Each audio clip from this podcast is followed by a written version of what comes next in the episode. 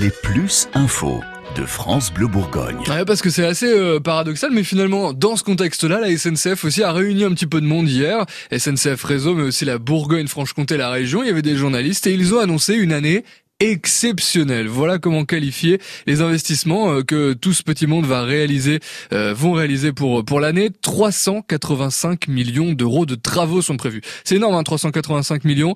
C'est quasiment deux fois plus qu'une année normale, Christophe Tourné. Et derrière cet effort, il y a deux grands objectifs. Le premier, c'est de faire à terme circuler plus de trains tout en garantissant la sécurité du réseau.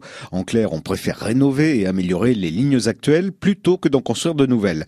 Et puis l'autre objectif, c'est de proposer des infrastructures plus performantes avec au final une meilleure qualité de réseau. Alors tout ça, ça s'articule autour de trois grands axes. La sécurité avec le remplacement des vieilles installations tant au niveau des rails que de la signalisation.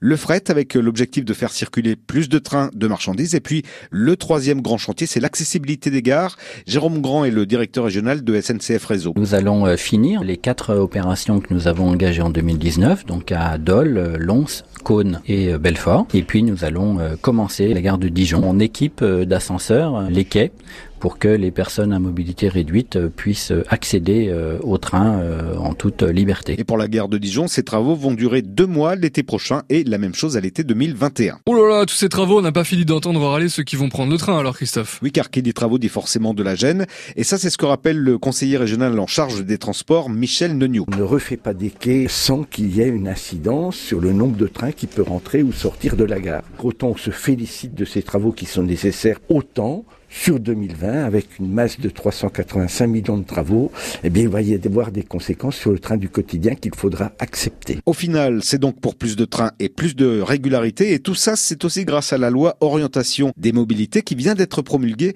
et qui oblige l'État à investir davantage dans les transports ferroviaires.